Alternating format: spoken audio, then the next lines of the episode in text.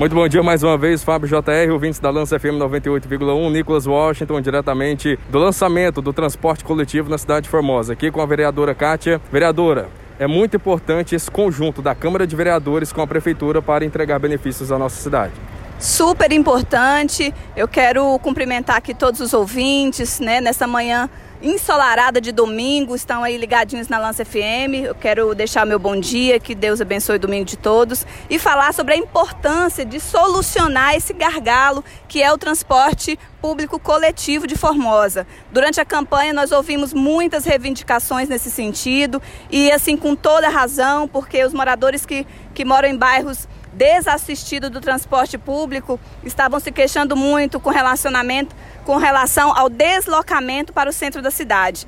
É, e também, é, Washington, nós queremos enfatizar que o direito ao transporte ele é um direito constitucionalmente garantido no artigo 6 assim como o lazer, a saúde, né, a previdência social, a segurança. Hoje, o transporte público foi inclu incluído como um direito fundamental. E aqui eu quero parabenizar o prefeito Gustavo, por mais uma vez, já de antemão, no primeiro mês de mandato, está cumprindo aí com uma promessa, com um compromisso de campanha, que é atender a solicitação do transporte público aqui em Formosa. Tá de parabéns, prefeito Gustavo Marques.